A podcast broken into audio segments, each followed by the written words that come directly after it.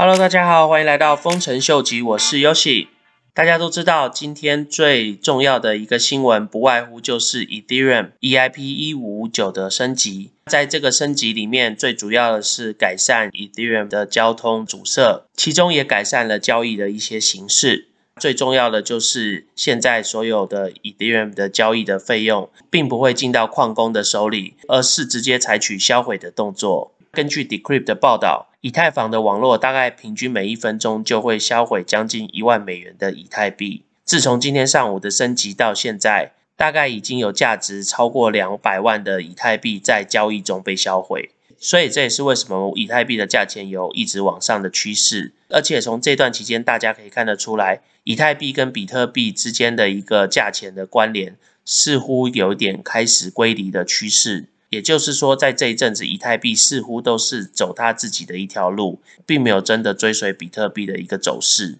不过，我们还是可以看得出来，比特币在四万块这附近的一个卖压是相当相当的重。相较于以太币已经突破两千五，而比特币还在四万以下的这个情况，相对于的并不是这么的吸引人。今天另外一个对加密货币市场比较利多的消息是有关 Coinbase。他们今天已经正式的发表，将 Apple Pay 这个付款的选项加入到目前已在进行的 Master 跟 Visa Debit Card 的支付系统里面。当然，这个新闻主要就是让更多人可以透过他们的 Apple Card、Visa Card、Master Card 来去运用他们的加密货币购买市场上的一些产品。最主要就是让更多的使用者能透过各种不同的支付方式来去使用加密货币，或是进入到加密货币的市场。除了 Coinbase 增加 Apple Pay 的这个选项之外，Square 也在今天发布他们收购 Afterpay 这个在澳洲的一个分期付款公司。Afterpay 这个公司，他们主要的运作形态是让他们的客户透过分期付款的方式，但是却不用给付任何利率来去购买一个特定的商品。那他们触及的市场几乎包含了十一住行娱乐，所以这也是为什么 Square 会看上 Afterpay 他们广大的客户市场来去进行这一次的收购。这次 Square 他们收购的主要目的就是希望能透过 Afterpay 他们的客户群来去提供他们加密货币购买的一个选项。大家就简单可以想象说，如果今天你可以透过分期付款的方式来去买一个 Bitcoin，而且这个分期付款是并没有任何利率的话，是否有机会就会增加更多人来购买加密货币的一个欲望或是想法呢？在这个部分的话，我个人也是非常看好的。那在前几天，如果有看我上传的一些专访，就知道 SEC 的局长 Gary Gensler 在前几天的访谈当中有提到，他认为加密货币跟比特币这些资产应该是要受到 SEC 的管辖。但是就在今天上午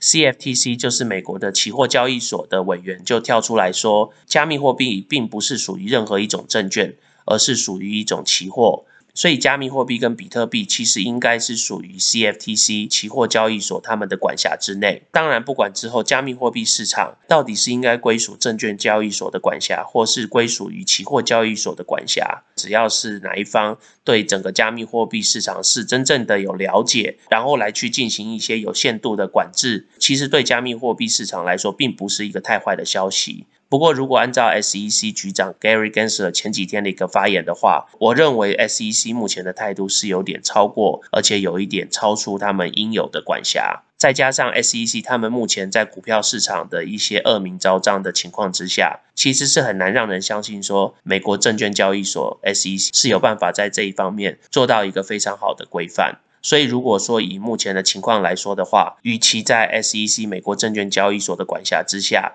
倒不如在 CFTC 美国期货交易所的管辖之下，可能对整个加密货币市场未来的发展会相对是一个比较好的消息。今天另外一个重要的新闻就是 Swisscom 这个世界上数一数二的电信公司，他们宣布将会开始运行 Chainlink 的节点。虽然说这已经不是第一个电信大公司宣布他们将运行 Chainlink 的节点，但是从这样的趋势可以看得出来，现在这些电信公司他们也看得出来，在 DeFi 的这个市场上面是有非常大的一个发展潜力。当然，这个对整个加密货币市场，特别是对 Chainlink 是一个相当相当好的一个消息。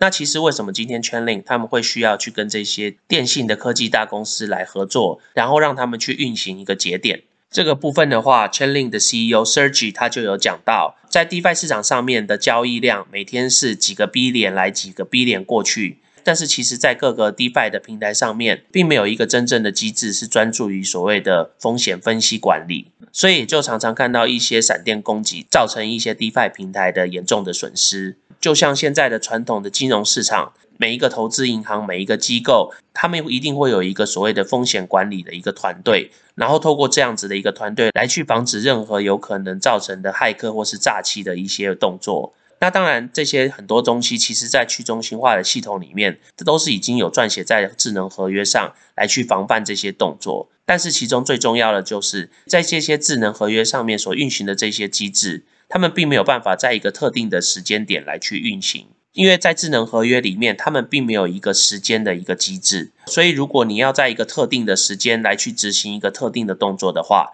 就必须一定要靠一个人为的操作来去执行这项命令。所以这也是为什么 Chainlink 他们就提出了一个概念叫 Keeper。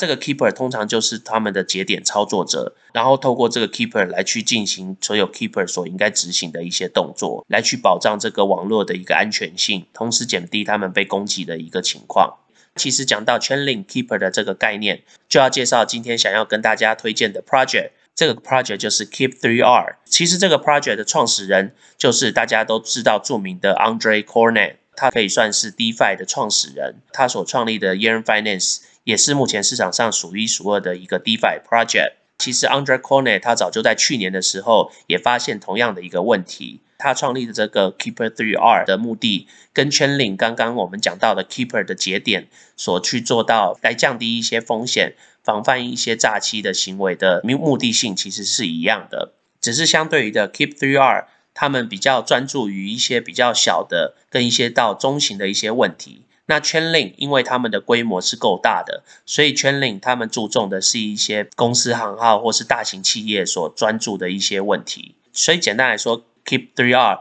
他们的市场是属于比较小众，或是属于偏向中小企业。但是 Chainlink 的话，他们其实比较着重的就是大公司跟整个广大的 DeFi 市场。不管是 Sergey 或是 Andre，他们这些成功的 DeFi 平台创始人都其实有非常类似的理念跟想法。他们所架设出来的东西，肯定是看到市场现在的需求所提出来的一些解决方案，而且他们的远见通常是比一般人来的宏远。不管是 Chainlink 或是这个 Keep3R，对整个未来的 DeFi 市场都将会是非常非常重要的 project。在这个 Keep3R network 里面，你如果是作为一个 Keeper。就是作为这个问题的解决者的话，你除了可以选择用他们的 native token KP3R 作为你的付款方式之外，同时他们也可以选择接受 Ethereum 或是其他的一些 ERC 团体的货币。所以，如果你是对帮助 DeFi project 解决一些中小型问题的朋友有兴趣的朋友的话，那就可以来研究一下这个 project。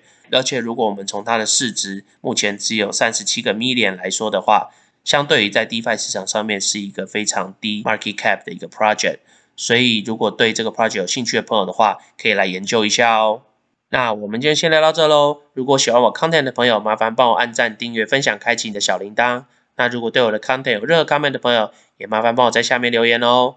那我们今天先聊到这喽，拜拜。